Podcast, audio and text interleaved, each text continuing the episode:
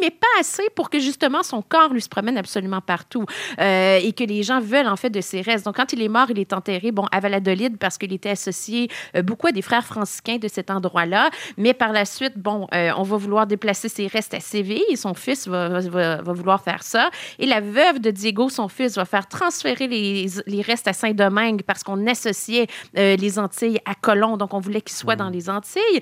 Et c'est quand, quand, les Français, quand finalement l'Espagne perd ses colonies, ben, c'est comme ça que les restes se, déplacent.